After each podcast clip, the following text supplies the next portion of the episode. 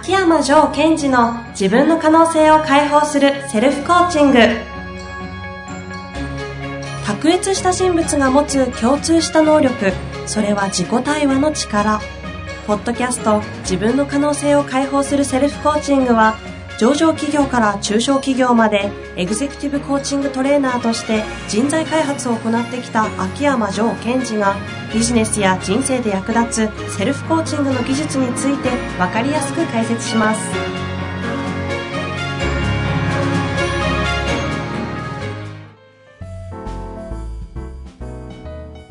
こんにちは遠藤和樹です。秋山城賢治の自分の可能性を解放するセルフコーチング城さん本日もよろしくお願いいたしますはい。よろしくお願いします。今日ははい。私のも持ち込みです、はい。まあ、持ち込みといっても城さんネタなんですがはい。あの私もポッドキャストとかで仲良くさせていただいているあの青木武さんという質問型営業の先生はい。同じ質問ということで、まあ、城さんも非常に最近親交深いというかそうですね。すごい仲良くされてるじゃないですか、はい。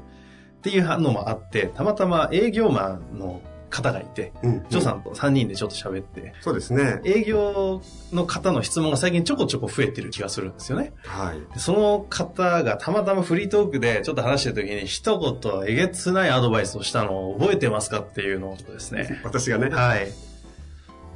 相づち打つのやめたらとうん。言ったんですよ。私がね、その方にね、はい言いました、言いました。相づち打つのやめなよ。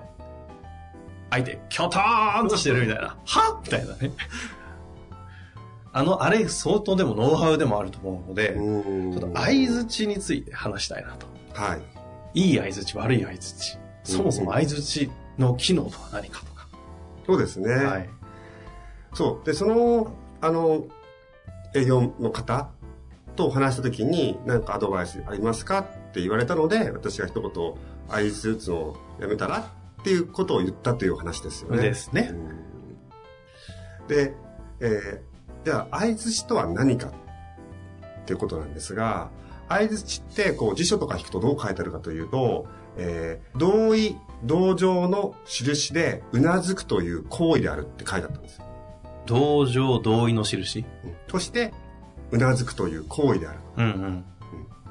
ですから、まあ、えっ、と、簡単に言うと、私はあなたの敵じゃないですよ。味方ですよ。と、こう、うなずくことによって表現していく。うんうん。つまり、えっと、自分とあなたのこう親和性をこうアピールして仲良くしようとするわけですね。なるほど。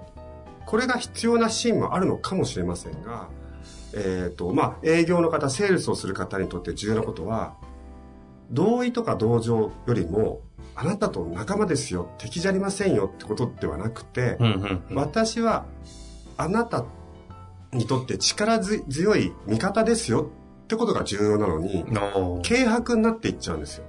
なるほど。で特にその方なんかはお話してると、こう、相づちをやったら打つんですね。ああ、はいはいはいはい。あーあ、ええええあ、なるほどなるほどなるほど。なるほど。僕もそうでしたから。あ、わかります、みたいな。疲れるやつですねう。ん。ちょっと今のはオーバーだったかもしれませんが、うん、えっ。と、一生懸命、あなたの話を聞いてますよとか、そうそうそう、僕も同じです、みたいなことをずっとやってるんうですね。んうん。だから、えっ、と、じゃあその方がそういうことをしてしまっているアウトカムは何かというと、僕は味方ですよ、敵じゃありません、敵じゃありません、みたいなことをこう一生懸命やってる。なるほど。例えて言うならば、ジャングルでさまよった時に、私たちがね、森の中からいきなり人が出てきて、ニコニコしながら、白旗振りながら、私はあなたの味方です、大丈夫です、大丈夫ですって一生懸命やってる。そうすると、まあ一生懸命やってくれてるから、敵じゃないかもな、とは思うんですけども、なんか私たちを助けてくれる力強い人にはまず思えないんですね。つまり、こう、深い意味で、深い相手の味方に慣れてないっていうことです。ですから営業で言うと、いざクロージングに入った瞬間に、またせ商品説明をした瞬間に、相手はこう、顧客は警戒心を表すんですよ。あ、こいつに任せて大丈夫なのかはいはい。不安を煽っちゃうんですか？そうですね。でなんでかっていうと、その営業マンの方が最初に不安を持ってるからです。そっちが入っちゃうんですね、相手に。はい。だあ、僕は警戒されたくないなとか、嫌われたくないなっていうのが内側に入ってるから相づちのスピードが速くなったり早い段階で同意を取るんですうーん。そうするとあこの人は何か心配してるなってことも伝わっていくわけですよねはい。心配してるなって伝わってるのに一生懸命商品説明をするとえちょっと待ってねとうんうん。その時点で僕はお客様の味方になりたいんですって言われたところで、ちょっと待ってよと。お前は自分の心配をなくすために売ってるんだろうっていうような感覚に相手はなっちゃう。はあ。しかも無意識で。そうです。はあ、はあ。ああ。いや、多くの営業をされたりするとね。そうですねイメージ湧きますね、今の話は。で、まあ、そういう方は何が必要かというと、その顧客と向き合うという、まあ、今まで、えー前回、前々回ぐらいかな、やった時の言うと、顧客と向き合うという勇気とか、あなたの力になっていくっていう覚悟っていうのがない場合はこれが起きちゃうんですね。なるほど。ですから、自分に対して何か心配をしてるのかもしれませんが、あなたの心配は自分で解決する。それがプロじゃないですか。うんうん、うん。それを顧客に買ってもらうことによって自分の心配をなくそうとするっていうのが無意識に働いていく。ほうほうほうほね。あの、例えば、うーんと、あなたが凄腕の剣士、剣ね、の達人で相手の役に立ちたいと思ったら、一番最初やるのは剣のす凄さのアピールではなくて、その剣士としての自分の覚悟とか勇気とか人間力を相手に伝えてって、あ、この人は本当に信頼できるな、本当に肝っ玉座ってるなってことを見せなくてはいけないのに、う。うん、うん。一生懸命こう、味方ですってアピールだったり、俺の刀すごい切れるんですって言われても、なんかこう、いざとなったらこの人逃げちゃうんじゃないかとかね。うん、うん。そういう風になってしまう。なるほど。で、じゃあ、いい相づちってどういうことかというと、はい。深いところで相づちをしていくんですね。うん、うん。うん、わかりません。はい。深いところで合図をしていく。ですから、あ、なるほどなるほど、そうなんですね、というよりも、まあ具体的に言うと、え、それってどういうことですか？とか、うん、うん。そういうことだったんですねにするんです。うん、うん。あそうなんですねとか、あ、そういうことなんですか？あ、で、具体的にはどういうことですか？っていうのを、相手からどんどんどんどんどんどんたくさん情報を引き出していきます。うん。そうすると、相手はどんどんどんどん自分のお話をしてくるんですよ。で、それはたくさん溜まってきたことところで、はあ、なるほど。そういうことなんですね。っていうふうに深い部分で、こう、あなたの相づちっていうか同意とか共感を示していく。うーん。あ今の遠藤さんみたいな感じです。相手が、こう、まずは相手にお話をしてもらって、してもらって、してもらって、そこに対して共感ではなくて、ずっとこう、引き出していく。う ん着地をしないということなんです。あ、そうですよね。僕もって着地するんですよ。ほうほうほうほう。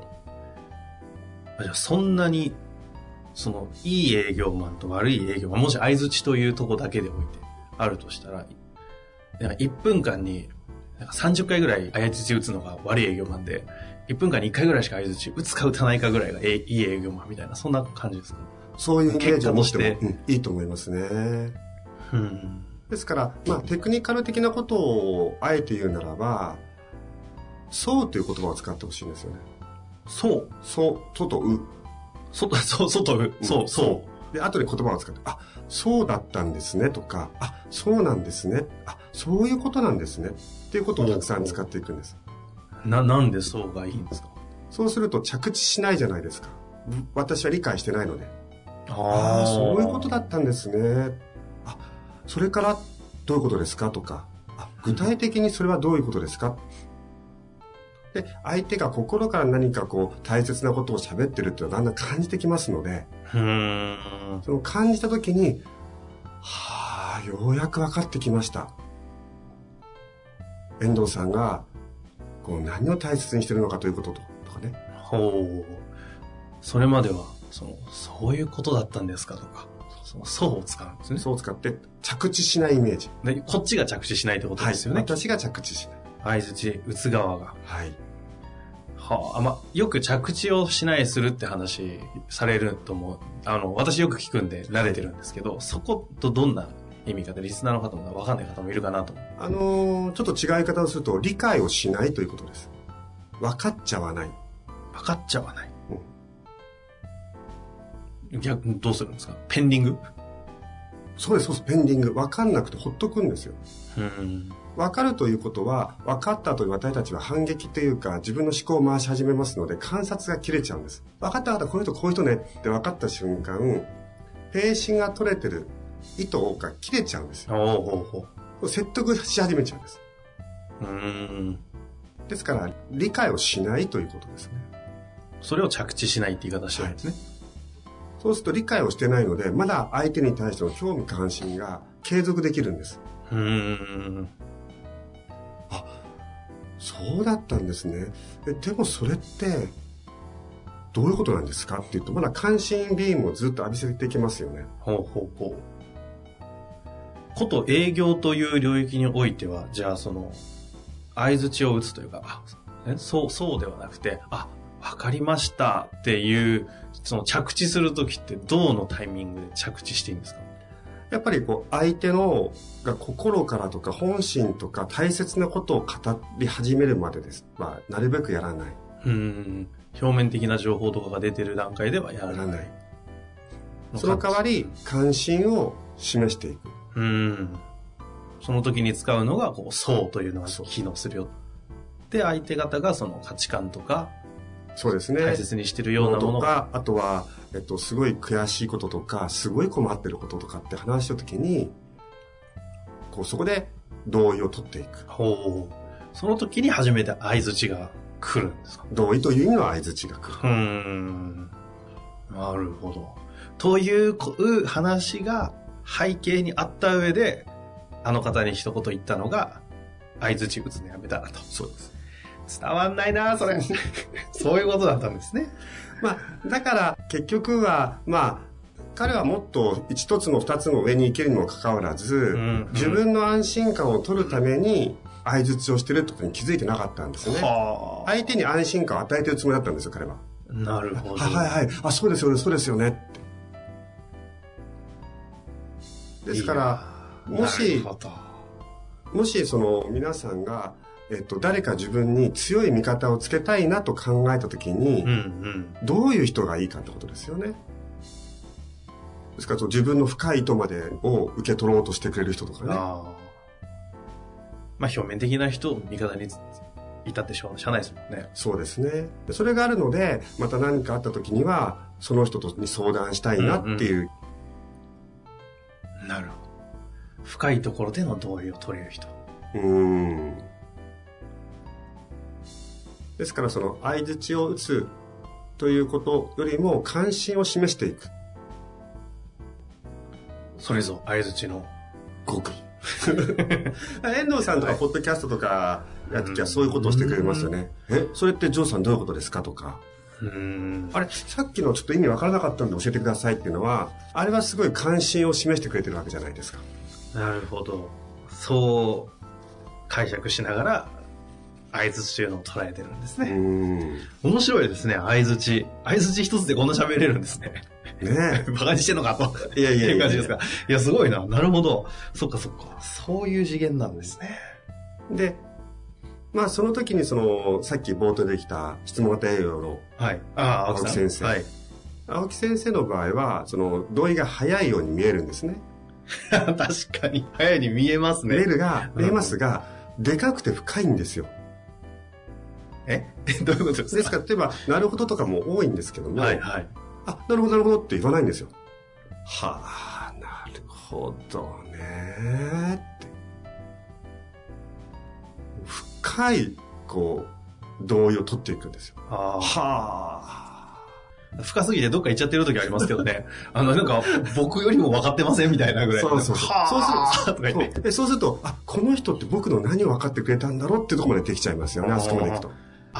あ、そういうことですか、あれ。うん皆さんね、喋り出すんですよね。喋り出しますよね。喋り出すんですよ。ですからもしね、こう、まあ、私のポッドキャストでありますが、青木先生の質問型営業も合わせて聞いてる方は、今度、青木先生のなるほどの声の出し方とスピードをちょっとチェックしておいてほしいんですよ。合図チェック。いいですね。み、あと、青木さんこの間これ、収録でも言ってたから OK だと思うんですけど、もう究極僕の営業のやり方は、あの寝ながら、まぶたにあの絵描いといて、目描いといて、んで終わったら売れてるからって、極論ですけど、そのくらいの、相づちの話の時に言ってましたよ。ね。ですからそれを私の世界で言うと、あなたが相づちをしてる時のアウトカムだとか、ステートはどうなってるんですかっていうところをチェックしていただくと、うん。素敵な相づちが打てる。無理やりまとめた気がしますけど。なるほど、でも、そういうことですよね。うんいやぜひね、ちょっと、あの、あえて相づちという切り口で、そうですね。ジョーさんのポッドキャストと、はい。青木さんのはい。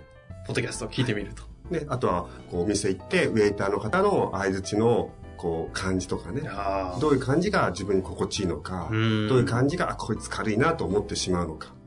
っていうのも見てみると非常に面白いですよ。今度、あの、ジョーさん、あの、1ヶ月ぐらい生活する中で、東京都内の相槌大将3人ぐらいピックアップしておいてください。ここの店のこの人の誰々店員さんの相槌やべえみたいな。あ、いいですね。ちょっと巷で有名になるかもしれないですよ。